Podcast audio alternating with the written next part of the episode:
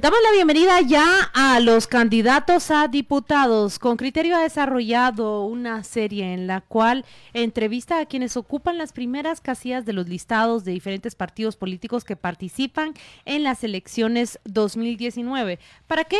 Para que la audiencia conozca quiénes son, qué piensan y qué proyectos proponen. En el set se encuentran Juan Manuel Díaz Durán, quien ocupa la segunda casilla del listado metropolitano del partido Viva, y también Armando Castillo, quien ocupa la primera casilla del listado nacional. Bienvenidos a Con Criterio. Vamos a escuchar a continuación un reporte que hace Henry Bean de la agrupación Viva. El informe de Henry Bean, reportero con criterio. El partido Visión con Valores, Viva, una agrupación política que surgió a la vida jurídica en 2007, fue fundada por el pastor Harold Caballeros y se define como un partido de centro derecha con principios cristianos. En el pasado, la organización ha realizado alianzas políticas con los partidos Unidos por Guatemala, Encuentro por Guatemala y el Partido Patriota, a quien Harold Caballeros ofreció su apoyo para la segunda vuelta presidencial en 2011, luego de que él solo obtuvo el 8% del total de votos. Dimos nuestro apoyo al Partido Patriota para la segunda vuelta.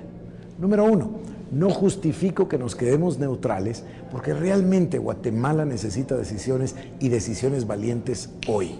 Tras ese apoyo, Caballeros fue nombrado ministro de Relaciones Exteriores. Suri Ríos ha sido otra de las candidatas del partido Viva. En 2015 enfrentó una lucha legal para su inscripción, la misma que enfrenta este año, por ser hija de un caudillo. En los comicios de aquel año obtuvo el quinto lugar con el 5.8% de los votos. Actualmente los candidatos a la presidencia y vicepresidencia son Isaac Farqui y Ricardo Flores. Viva es uno de los partidos políticos que está bajo investigación de la Fiscalía de Delitos Electorales por anomalías en el financiamiento, según la denuncia que presentó la auditoría del Tribunal Supremo Electoral. En la actual legislatura, el partido cuenta con cuatro congresistas, Juan Manuel Díaz Durán, María Eugenia Tabush, Aníbal Rojas, ponente de la controversial iniciativa 5272, Ley de Protección a la Familia y la Vida, y Juan José Porras, un exdiputado del Partido Patriota, ahora señalado por el Ministerio Público por ser uno de los encargados de entregar sobornos a otros congresistas para aprobar la llamada ley Tigo. Así lo reveló una investigación que develó el pasado lunes el Ministerio Público y la CICIG. Armando Castillo, ingeniero industrial y exdirector de la Unidad de Conservación Vial, es candidato del partido por la casilla 1 por el listado nacional, y Juan Manuel Díaz Durán, actual diputado que busca su reelección por el Distrito Metropolitano, ocupa la primera casilla. En esta nota se pretendía exponer las propuestas de agenda legislativa de los candidatos, pero al cierre no llegaron a la redacción. Henry Bean, Radio con Criterio. Es ahí rápidamente la presentación de Viva y ahora le doy la bienvenida a Juan Manuel Díaz Durán nuevamente y a Armando Castillo, ya en el set de Con Criterio. Y a ver, ¿quién de mis compañeros quiere arrancar esta conversación? Yo arranco con la primera pregunta. ¿Cuál es el, a ver, las prioridades del partido Viva en una agenda legislativa 2020-2024, ¿es o 2023? Eh, arranque, arranque el señor Castillo. Bueno, eh, se ha conocido que el Partido Viva en esta legislatura eh, le apostó mucho a ciertas leyes para proteger los valores conservadores de la vida y de la familia. En esta parte, pues se ha sido suficientemente incisivos y enfáticos de tal manera que para la siguiente legislatura nosotros tenemos muy claro que se debe eh, avanzar en los temas que tienen que ver con el desarrollo humano, con eh, apoyar los, eh, que el país realmente salga de los problemas que tiene en cuanto a la cobertura de, del sistema de salud, del sistema educativo en general, como lo dije antes, el o sea, dejar los temas, digamos, dejar los temas que tienen que ver con esa agenda conservadora en lo social. De ninguna manera. No, esos los siguen manteniendo. De ninguna manera. ¿Ustedes están de acuerdo con la ley? Es 5272 la de la que propone don Aníbal Rojas. De hecho, es el partido quien, quien, lo impulsa a través de Aníbal Rojas. Lo que quiero decir es que algunos candidatos hoy que han visto el, el nicho de mercado del voto conservador salen a decir eh, que van a favor de la familia, que van a favor del, del, matrimonio originalmente establecido, aunque su historial, eh, eh, lo que han hecho en la vida, dice lo contrario. Hoy ¿A quién se refiere? usted está haciendo una crítica que muchas personas han hecho, pero que usted como ponente de la ley, pues tiene esa autoridad. Se refiere a um, Estuardo Galames, por ejemplo. ¿A quién se refiere concretamente a las personas que se están disfrazando con estos motivos y promoviendo la familia, pero que usted mismo lo ha dicho, sus vidas no realmente no son promotoras de esos principios. Usted ha dicho un nombre que es válido, eh, hay muchos más, hay, hay otros, por supuesto. ¿Como cuál? El caso propio de la señora Suri Ríos, consideramos que, que eh, hablar de la, de la familia como tal no es congruente con algún tipo de, de, eh, de vivencia. Pero déjeme que lo cuestione ¿Por qué? Digamos, si una persona em, tiene o no orientación conservadora, o si una persona se ha casado una o más veces, ¿por qué no habría de ser pro familia? O sea, ¿qué, contradicción hay entre una cosa y otra? No, no la encuentro yo. Creo que, creo que la forma de, expresar el respaldo hacia una familia de padre, madre, hijos, eh, eh, es lo más importante cuando uno habla del tema de la familia. En este caso, eh, considero yo que es un tema eh, que algunas otras personas podrían abanderar de mejor manera. Eh, solamente quisiera concluir con, lo que venía diciendo. No es que abandonemos el tema de la vida y la familia, sino que hemos demostrado y, el votante actualmente sabe quién es el partido que en este, en este tiempo ha defendido esos, esos valores. Ahora, sobre esa base, porque no nos podemos perder en que en que con eso es suficiente. Sobre esa base y estando claros de que para nosotros lo importante es la vida y la familia, debemos de construir toda una temática en cuanto al desarrollo humano. Eh, eh, Juan Manuel, a, mí hay, una pregunta a esto sobre este tema que sí me preocupa. Yo no voy a entrar a analizar la ley, pero sí hay una cosa que, que sustancialmente me preocupa de la perspectiva de la libertad. Si yo soy padre y la ley me da derecho preferente a elegir la educación de mis hijos, porque eso dice la ley, ¿verdad? Porque la ley prohíbe que yo pueda enseñar a mis hijos que la homosexualidad ni es un vicio ni es un crimen, que así lo creo, sino que es una, un hecho natural. O sea, deja claro, vos no crees que sea un vicio ni un crimen. en absoluto.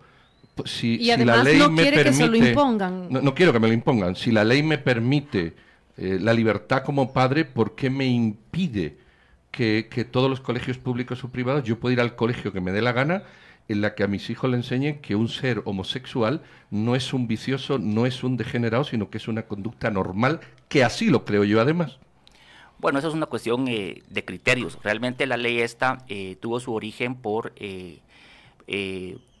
organizaciones cristianas conservadoras que consideran proteger la ley de la familia, proteger eh, el, matrimonio normal, como lo hemos eh, aprendido todos, y también eh, proteger lo, que, lo que es el aborto. Realmente hay algunas, hay algunas normas que deberían de tener alguna modificación, yo creo que en eso todos están de acuerdo. Yo en esto no te podría emitir un criterio ahorita, pero sí creo que es, es oportuno que todas estas criterios que ustedes están teniendo, eh, pues los hagan, los hagan ver porque estamos todavía en la fase de tercera lectura de la ley y creo que en ese momento se podrían hacer algunas variaciones. Pero usted es abogado y lo que yo quiero es hacer una comparación que hemos escuchado diferentes analistas. ¿Sabe que establecer esto como una ley equivale en el futuro cercano a que establezcan como una imposición otras ideas con las que no necesariamente todos estemos de acuerdo?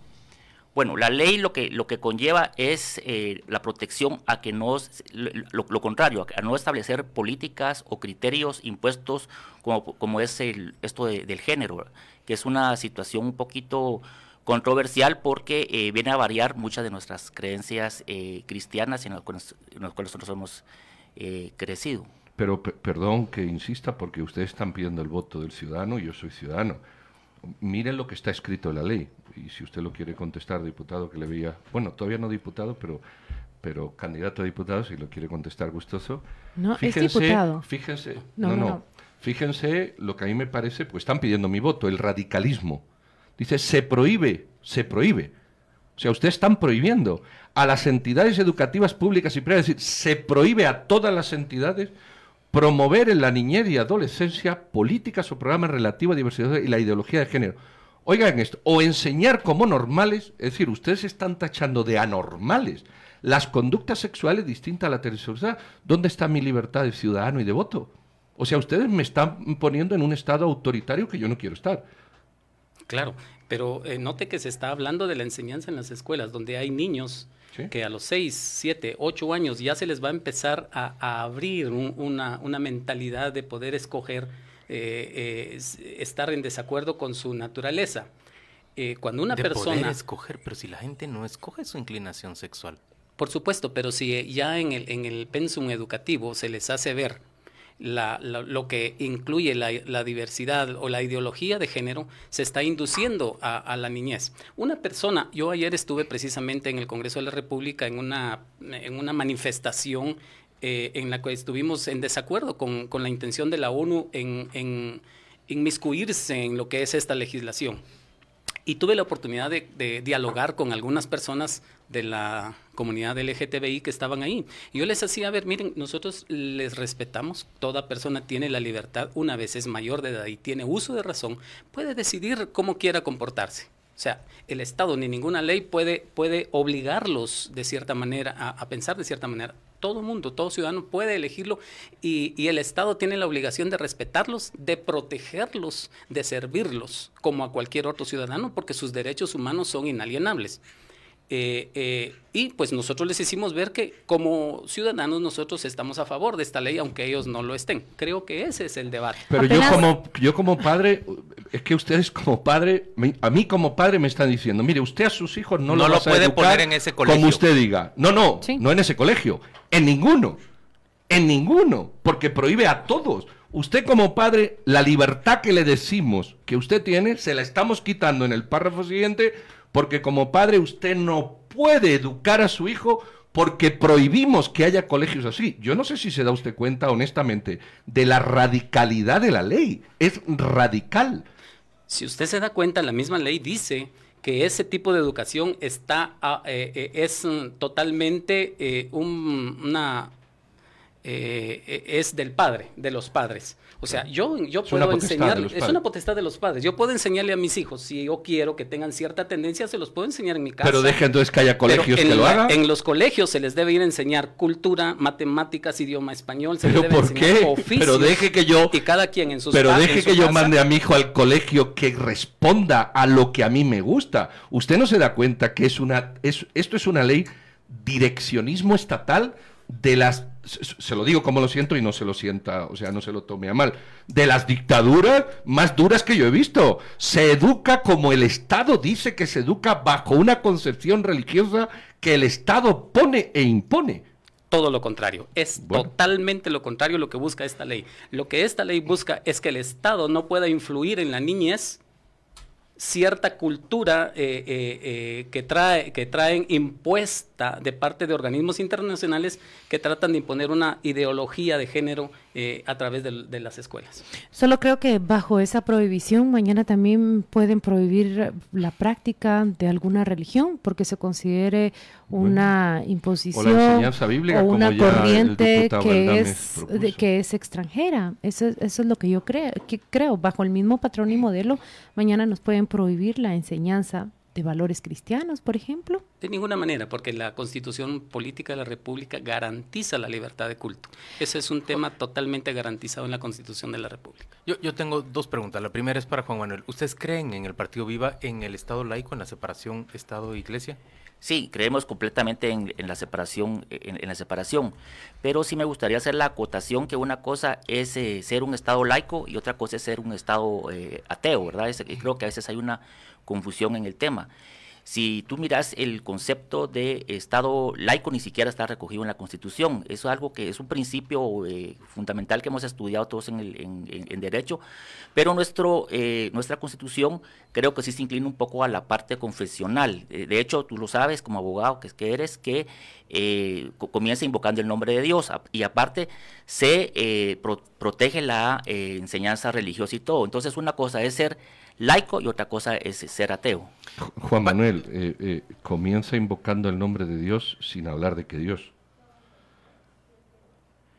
Bueno, nosotros realmente sabemos invocando el nombre de Dios, como se entiende, es la, naturaleza, el, Dios en que creemos los guatemaltecos. Bueno, pero hay guatemaltecos que creen. Es que hay guatemaltecos que. Eh, es que eso es lo malo. Lo malo, y perdón que insista, es que yo veo en ustedes una visión unificadora de cristiandad, de Dios y de valores que no todo el mundo comparte. Y, y, yo veo que con promover este tipo de legislación abren la puerta para que mañana la prohibición sea justamente la enseñanza de valores cristianos. Es una prohibición que, que no existe, digamos, en nuestro ordenamiento legal, pero lo que crea es abrir puertas para prohibiciones que mañana afecten a sus credos.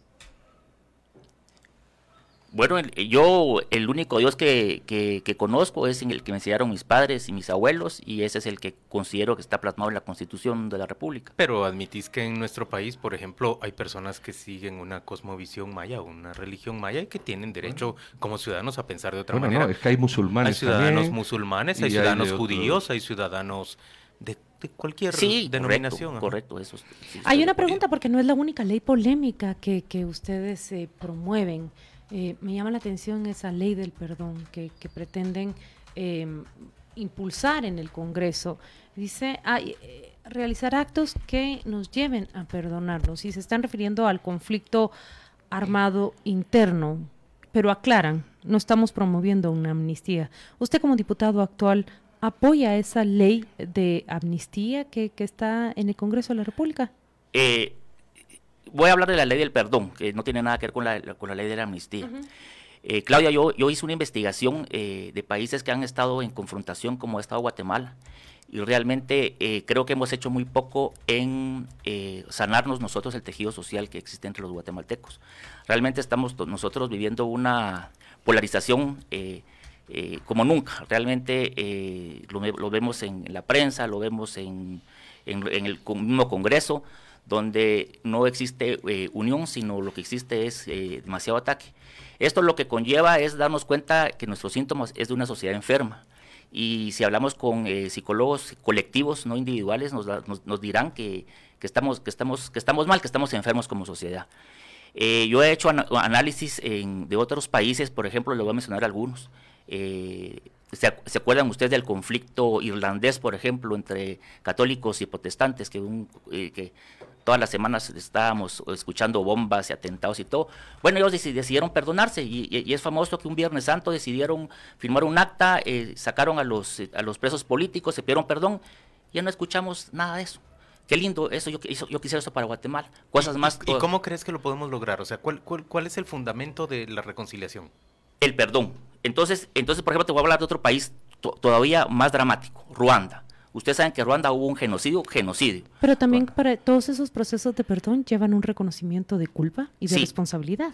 Estoy, estoy completamente de acuerdo contigo, pero hay que meterle el contenido del perdón. Eh, y, y, pero nosotros, lamentablemente, si tú analizas Sudáfrica, por ejemplo, que fue donde comenzaron estos, estas eh, cuestiones con Mandela y con Tutu, hicieron el, la Comisión de la Verdad, que también lo hicimos nosotros. Pero nosotros aquí, ONU. aquí se murió. Naciones Unidas. Sí, pero en, si ustedes ven, en, el, en, en Sudáfrica se dio mucho énfasis al perdón. Eh, de hecho, estaba el, porque la gente admitió sus admitió haber cometido las tropelías que cometió. El obispo, sí, es que va, va, de la mano, sí, ahí estamos completamente de acuerdo. Entonces, eh, va de la mano. Hay que reconocer, pero también tenemos que entrar en un proceso de perdón. Nosotros nos hemos quedado como sociedad a que medias. Quien admite, que quien admite esos delitos sea perdonado. Se ha juzgado y perdonado. miren, sea perdonado y también que haya una retribución. No, yo con eso no, no, no, no, no riño, pero te, cuento una cosa. Nuestro valor de perdón aquí en la sociedad guatemalteca está muy bajo. Si miramos, por ejemplo, nuestros vecinos mexicanos, ustedes ven el valor nacionalista que ellos tienen, pero eso fue algo, eh, una política de gobierno incentivado. Entonces yo lo que pienso es que nosotros los guatemaltecos tenemos que incentivar. Yo, por ejemplo, estoy a favor de una iniciativa como la que decís, digamos, desarrollemos una comisión que busque a los desaparecidos, encontremos los restos, identifiquemos cómo fueron muertos, de qué manera los mataron ofrezcámonos perdón por lo que ocurrió, los, los que lo cometieron, que pidan perdón, que el resto de la sociedad esté dispuesto a ofrecerlo y dejemos eso en el pasado. Mm, digamos, yo veo más salud en que nosotros reconozcamos lo que ocurrió y lo pongamos ya atrás que en llevar a 20 personas más a la prisión, pero por supuesto que esas personas admitan lo que ocurrió. Tengo una pregunta para don Armando Castillo y tiene que ver con su paso por, por Covial, su reciente paso por Covial. Primero, me interesa saber ¿por qué usted llegó a una posición tan deseable estoy hablando en términos económicos y de negocio en, nuestra administración pública y quisiera saber cuál es la opinión que tiene sobre las cinco sanciones económicas por un monto de 76 mil quetzales que un informe de auditoría realizado por la Contraloría General de Cuentas le planteó. Además entiendo también que durante su gestión fue señalado de ser contratista del Estado y aparecía como representante legal de la inmobiliaria INSA que recibió contratos por 5.9 millones de quetzales. ¿Cómo responde usted a esto? Bueno, eh, cuando eh, la empresa que es familiar eh, entra a trabajar estos mm, proyectos fue con el Fondo de Inversión Social, el FIS, que para ese entonces era una instancia bastante creíble, con mucha credibilidad. eso fue hace, hace muchos años, si no estoy mal, 2003. Bueno, eh, esta, eh, para ese entonces el FIS no, no necesitaba que la empresa estuviera precalificada en el Estado. Cualquier empresa privada podía ir y construir ahí. Así que nosotros entramos, construimos, fue el único, eh, la única ocasión en la que, construimos. Si usted puede, puede eh, ingresar, no estamos mm, como contratistas del Estado, no somos mm, proveedores del Estado en los precalificados absolutamente. ¿Y cómo llegó usted a Covial en el gobierno de Jimmy Morales? Bueno, se da, se da mediante una, una reunión que hubo con el partido. En un principio, usted, ustedes son testigos de que no fue solo en mi caso, ni solo el caso del Partido Viva, sino que fue una apertura. En el primer año de gobierno eh, eh, hubieron funcionarios de muchas corrientes y, y, déjeme decirle que, considero que los funcionarios que tuvimos de otras corrientes eh, pudieron dar una, mejor, una mejor contribución a la gestión estatal que los mismos que, fueron nombrados por el, por el gobierno. En esa, en, de esa manera se da mi, mi ingreso ahí, estuve menos de un año eh, ¿Por qué tan poco al, tiempo? Eh, al final no, no coincidimos en la forma en que se estaba trabajando. Nosotros eh, queríamos implantar un, método de trabajo más eficiente. Dice que lo señalaban de contratar personas que no tenían las capacidades para los cargos que usted estaba mm, adjudicándoles. ¿Perdón? Le, le, señalaban de estar nombrando a personas que no tenían las calidades para los cargos que usted les quería adjudicar. Eh, no nombré, no nombré personas, solo nombré, tuve dos asesores, dos asesores, el de mar personal que estaba ya estaba ya estaba contratado o fueron contratados por el viceministerio. En ese entonces la dirección, ninguna dirección, ni Camino, ni Covia, nadie podía contratar, todo se contrataba desde el viceministerio. Y eh, nosotros desde no, cuando nomás llegamos pusimos una denuncia contra una empresa que se llama Concarsa, que había hecho un contrato, había recibido más de alrededor de 40 millones por un, tramo en Petén, San Luis Petén, y que no había hecho ni un solo, ni un solo metro de asfalto. Pusimos la, denuncia en el Ministerio Público y, pusimos una, una, una serie de denuncias administrativas y en este caso eh, ante el Ministerio Público eh, en función de lo que había sucedido ahí. El tiempo que estuvimos ahí pudimos trabajar, realmente generar una dinámica de gestión diferente que ah, se mantuvo por cierto tiempo en el que se le dio libertad a las juntas para, para precalificar, para adjudicar proyectos. Em, considero que se hizo un trabajo y cuando ya no nos sentimos cómodos con la, con la gestión, pues presentamos nuestra renuncia. Vamos a ir a una pausa comercial. Estamos conversando hoy con dos aspirantes a una curul del partido Viva. Se trata de Juan Manuel Díaz Durán. Él actualmente es candidato, es ya diputado y aspira en el segundo lugar del listado metropolitano a mantenerse en el Congreso. Armando Castillo encabeza el listado nacional por este partido, el partido Viva. Estás escuchando Radio con Criterio por Infinita 100. Estás entre inusuales. Volvemos con los dos aspirantes a diputados por el partido Viva. Yo, yo quería entrar en otros temas, eh, por ejemplo, el tema de la seguridad, seguridad, pena de muerte o no, seguridad prisioneros, seguridad derecho de prisioneros y seguridad derecho de ciudadano, que, son los más importantes a proteger. En ese espacio de la seguridad, eh, algunas ideas del partido. Bueno, nosotros consideramos que una de las cosas más importantes eh, para el guatemalteco es la seguridad. Eh, definitivamente creo que sería fabuloso que tuviéramos una seguridad preventiva. Esa es de, las ideas que trae nuestro candidato presidencial Isaac Farchi, de tecnificar y meter mucha tecnología en lo que es la Policía Nacional, ¿verdad? Cámaras, eh, y utilizar sistemas de avanzada que se utilizan en Israel, por ejemplo, ¿verdad? Eh, donde, realmente el sistema de cámaras es realmente impresionante, ¿verdad? Ellos tienen casi que todas las ciudades eh, las tienen centralizadas y, han hecho pruebas, ¿verdad? De que miran a un delincuente y a los cinco minutos está la gente ya detenida. Entonces yo pienso que nosotros debemos entrar allá a esa, a esa fase de nuestra seguridad y esa seguridad con mucha tecnología. ¿Y, de qué manera podemos hacerlo? ¿Podemos financiar esa, esa tecnología para la seguridad? Pues imagino que hay que hacer costos-beneficios. Lo que se está gastando ahorita con tanto agente y sueldos contra la tecnología, yo pienso que eh, ese es, un tema que se lo dejo a, los, a, los, a la gente eh, la gente que ve números economistas, pero yo considero que un buen sistema de seguridad aún puede, eh, puede tener también, también ahorros. Ah, abogado, usted tiene un bufete que fue vinculado con Mossack, el, el famoso bufete de Panamá que fue investigado, señalado de crear estas sociedades de papel a través de las cuales muchas personalidades en el mundo, muchos eh, propietarios de fortunas, em, generaron diversos crímenes, desde delitos económicos hasta eh, actividades de criminalidad organizada. ¿Puede contarle a, la audiencia eh, cuál era su relación con ese bufete? Explicarnos si su oficina también fundaba y creaba sociedades de cartón. Gracias, Claudia. Miren, nosotros tenemos un bufete corporativo. En nuestro bufete se hace todo tipo de, actividades ilícitas eh, vinculadas con el derecho corporativo, sociedades eh, guatemaltecas, eh, responsabilidad limitada, sociedades anónimas, fundaciones, asociaciones eh, ONGs eh, y también, eh, también se, han, ofrecido sociedades extranjeras. Las sociedades extranjeras se utilizan en un, en, un 95%, 90%, no para hacer ninguna estrategia fiscal como se ha dado, a entender. Nosotros tenemos un régimen territorial, ¿verdad?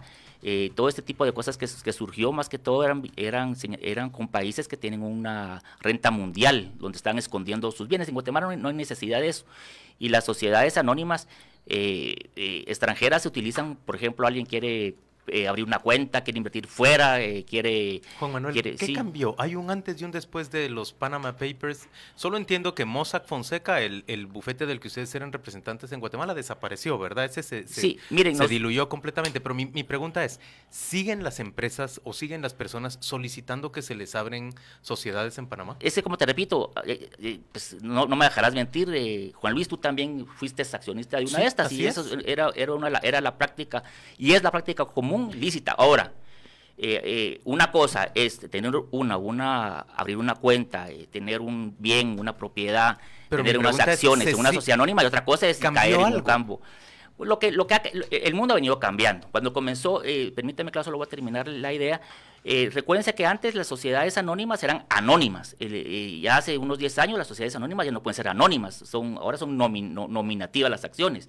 Entonces eh, la, situación ha ido cambiando, eh, hay más, más controles. Nosotros, lógicamente, cuando hacemos una sociedad, pues hacemos una, un due diligence, pero un due diligence eh, no tan, eh, tan severo, ¿verdad? Porque no, tampoco somos eh, la CIA para, para hacerlo. ¿Colocaban conserjes como representantes legales? No, eso fue, ese fue, otro caso. Nosotros anteriormente teníamos las, lo que eran las sociedades en reserva. Eso se hacía cuando, y Juan Luis pues, fue parte de, esta investigación en su momento, ¿verdad? nosotros lo que, lo que tenemos eran sociedades en reserva que lo que tratábamos de hacer es vender una sociedad para evitar el trámite que la gente tuviera, iba a hacer, el, el tiempo. Pero si ustedes pueden ver, nunca fue una cuestión eh, con un fin eh, eh, malo. De hecho, eso fue hace 10 años y nunca, gracias a Dios, hemos tenido ninguna situación, ninguna investigación al respecto, ¿verdad? Cosas que hoy ya no se pueden hacer, ya no se hacen por la cuestión de que las sociedades ahora ya no son anónimas, sino son, son sociedades con acciones nominativas. Armando, otros pilares sobre los que el partido construya programa, por ejemplo, el eje económico de comunicaciones, o el eje de refundación del Estado, no sé, otros ejes importantes además de los que ya hemos hablado, familia, eh, seguridad, aunque por encima, pero otras cuestiones Gracias. que sean sólidas. algo que quedó en el ambiente que sí quisiera retomar un poquito ahí de lo que eh, Pedro hablaba. Realmente, eh, solamente rápido, de, en cuestión de la, de la ley, no tiene nada que ver con la religión como se ha se ha querido ver tiene que ver con los valores humanos. Cuando hablamos de proteger la vida y la familia, hablamos de que el próximo paso, una vez se abren ciertas puertas, es el matrimonio entre personas del mismo sexo, eh, del mismo sexo. El siguiente paso es la adopción de niños, de niños pequeños por personas del mismo sexo. Y luego vemos en los países donde esta agenda ha, avanzado, en donde ya se habla de, legalización de la pedofilia y una serie de situaciones, ¿verdad? A eso va, se encamina la ley. Solo como aclaración. Déjeme que le pregunte, eso, lo que ustedes están haciendo no es auténtico populismo legislativo, es decir, ofrecerle a la gente, asustar a la gente con unos fantasmas que por supuesto a todos nos parecen terribles, ¿verdad? La pederastía, muchas cosas que, que pueden suscitar rechazo en una sociedad conservadora. Y tratar de convertirlo eso en, un, en una ley y, y luego en una bandera durante la campaña electoral, no es auténtico populismo, eso no es como, como quererle ofrecer a la gente... Eh, asustarla primero y luego decirle yo lo voy a eh, le voy a impedir ese mal. Creo que hay opciones políticas hoy en día que sí están viendo esto como una bandera eh, política de auténtico populismo. En nuestro caso, eh, desde hace tres años venimos con una agenda consistente. Solo quisiera decirle algo. Estuve en México hace un poco más de un año en una en una en una convención de partidos políticos y cuando toma la palabra el, el, encargado, de, el, que representaba a, México, dice, con lágrimas en los ojos, dice, ustedes todavía tienen la oportunidad, nosotros ya no. En nuestra eh, cambio de constitución, porque cambiaron la constitución, de, ya no se llama Distrito Federal, ahora se llama Ciudad de México, pero ojalá que todos los cambios en ese cambio de constitución hubieran sido tan superficiales. No, él nos, nos mostró que ahora el niño que nace nace sin un sin un sin sexo no tiene no tiene sexo sino que es asexual y conforme él vaya creciendo va a ir escogiendo si quiere ser hombre si quiere o si quiere ser mujer. Eh, esto esto no estamos hablando de Europa estamos hablando del vecino de aquí a la par. Y por eso la ley eh, eh, lo que pretende es Yo acabo de ir a México y la verdad es que veo a ese país caminando y funcionando normalmente no no no veo nada que me bueno yo, yo, había pues. querido cambiar de tema pero ustedes no me dejan cambiar de tema. A ver. usted dice no, ya voy a seguir con el tema, pero yo lo quise cambiar, pero si no lo queremos cambiar podemos hablar de este. Eh, no es una ley religiosa, e, eso ha dicho usted, ¿verdad?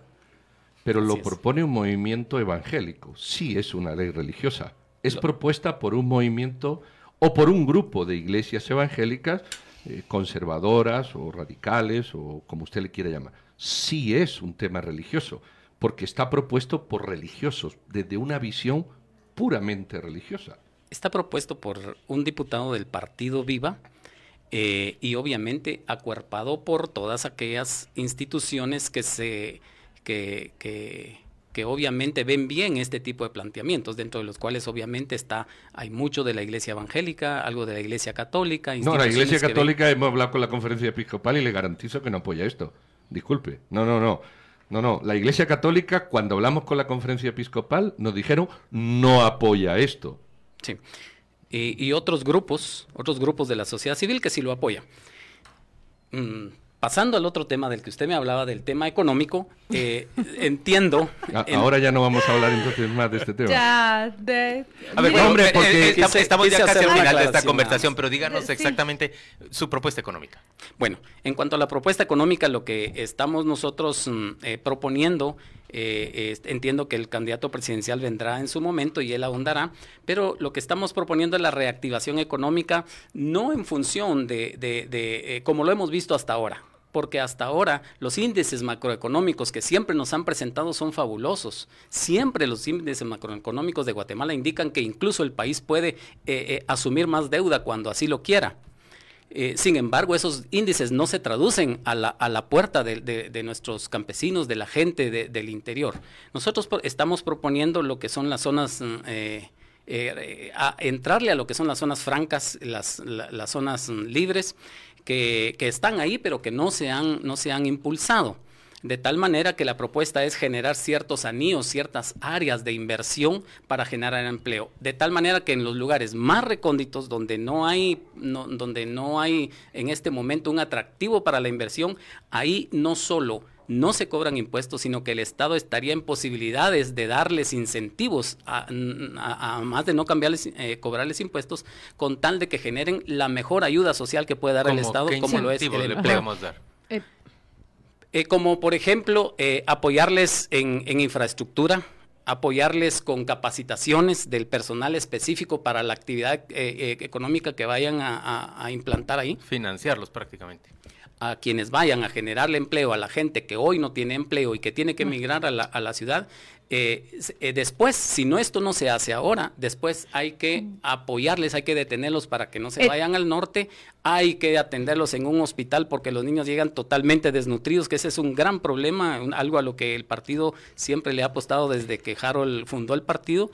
Entonces, el Estado, si no invierte en este momento en, su gente, en generarles empleo, tiene que invertir en darles bolsa, tiene que invertir. ¿Y qué fue de Harold? Se fue. ¿Harold eh, desapareció del partido? Eh, Harold retomó su, su, su qué hacer en cuanto al pastorado. sí, sí. ¿Usted fue secretario de Asuntos Específicos de Jorge Serrano Elías? No, no, no, no. No, yo trabajé en la campaña con él, eh, fui un colaborador realmente de, esa campaña, pero no fui secretario de Asuntos. Bueno, estamos em, sobre el tiempo, tenemos que terminar este segmento, pero hay una pregunta que siempre le preguntamos a los candidatos, ¿de qué viven? ¿Cuál es su patrimonio? Eh, en mi caso vivimos de una empresa familiar que se dedica a la construcción de condominios. No, no, no construimos, no tenemos nada que ver con el Estado, a excepción de lo que se construyó hace muchos años con el FIS. Eh, nos dedicamos a la construcción. Mi esposa, mis hijos están a cargo de la empresa ahora que yo estoy en este asunto. Y, y ¿Es esa pues empresa INSA? INSA, así es. Y hay otras conexas ahí que tienen que ver con el ramo de la construcción privada. ¿Y Juan Manuel? Bueno, yo, yo del ejercicio profesional, siempre ha sido mi profesión de abogado y eso es lo que... Aunque ahora es diputado. Sí, pero no hay provisión para ejercer uno su profesión. ¿Ambos eh, están satisfechos con el salario que se ofrece para un diputado? ¿Cuánto cobran, Juan Manuel? Al final, ¿cuánto les queda en la mano? ¿29 mil o 26 mil? Está, es un rango creo que de, de 23 mil, 24 mil quetzales por ahí. Pues yo pienso que... ¿Votarían a favor de un incremento del salario de los diputados? Yo pienso que habría que hacer una revisión en base al involucramiento y a, los, y a las, de alguna manera habría que, ver qué, función está dando el diputado. Entonces yo creo que habría que hacer como escalonamientos, porque un diputado que realmente está metido en el, en el tema, que este, se dedica el 100% a la, a la cuestión, pues debería tener algún tipo de incentivo. Pero eso eh, no, no, es un tema de nuestra campaña, ni es un tema que nosotros vayamos a proponer, pero en su momento pues creo que hay que estudiarlo de una mejor manera. ¿Lo mismo piensa Armando? Eh, eh, ¿O el salario es suficiente? Difiero un poco. Creo que, puede ser que, un diputado mereciera más, pero realmente sería ofensivo ante la escala salarial de, de, gente que cumple horarios más extensos, eh, que cumple jornadas de trabajo más duras, sería ofensivo. Creo que no están dadas las condiciones para, para que un diputado gane más. En primer lugar, habría que entrarle al saneamiento, a recuperar la credibilidad del organismo legislativo ante la población, como para poder siquiera acercarse a una discusión de este tipo. Ay, eh, muchas gracias al ingeniero Armando Castillo, muchas gracias al licenciado Juan Manuel Díaz Durán. Los despedimos, éxitos en su campaña y nosotros vamos a la pausa.